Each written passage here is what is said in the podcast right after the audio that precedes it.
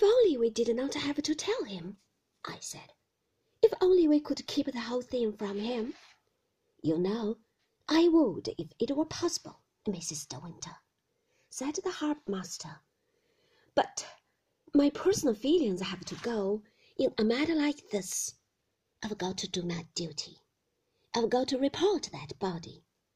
He broke off short as the door opened and Maxim came into the room. Hello, he said. What's happening? I didn't know you were here, Captain Throne. Is anything the matter? I could not stand it any longer. I went out of the room like the coward I was and shut the door behind me.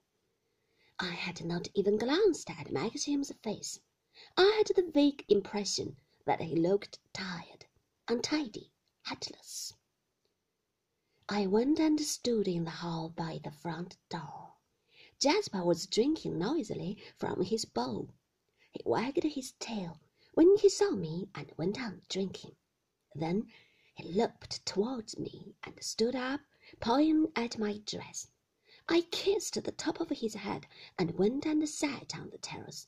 The moment of crisis had come, and I must face it.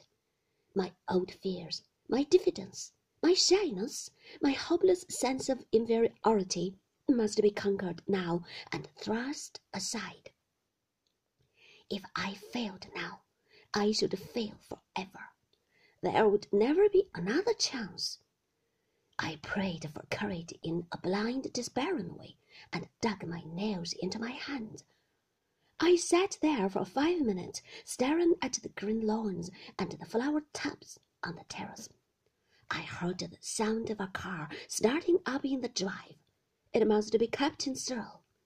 He had broken his news to Maxim and had gone. I got up from the terrace and went slowly through the hall to the library. I kept turning over in my pockets the winkles that Ben had given me. I clutched them tight in my hands.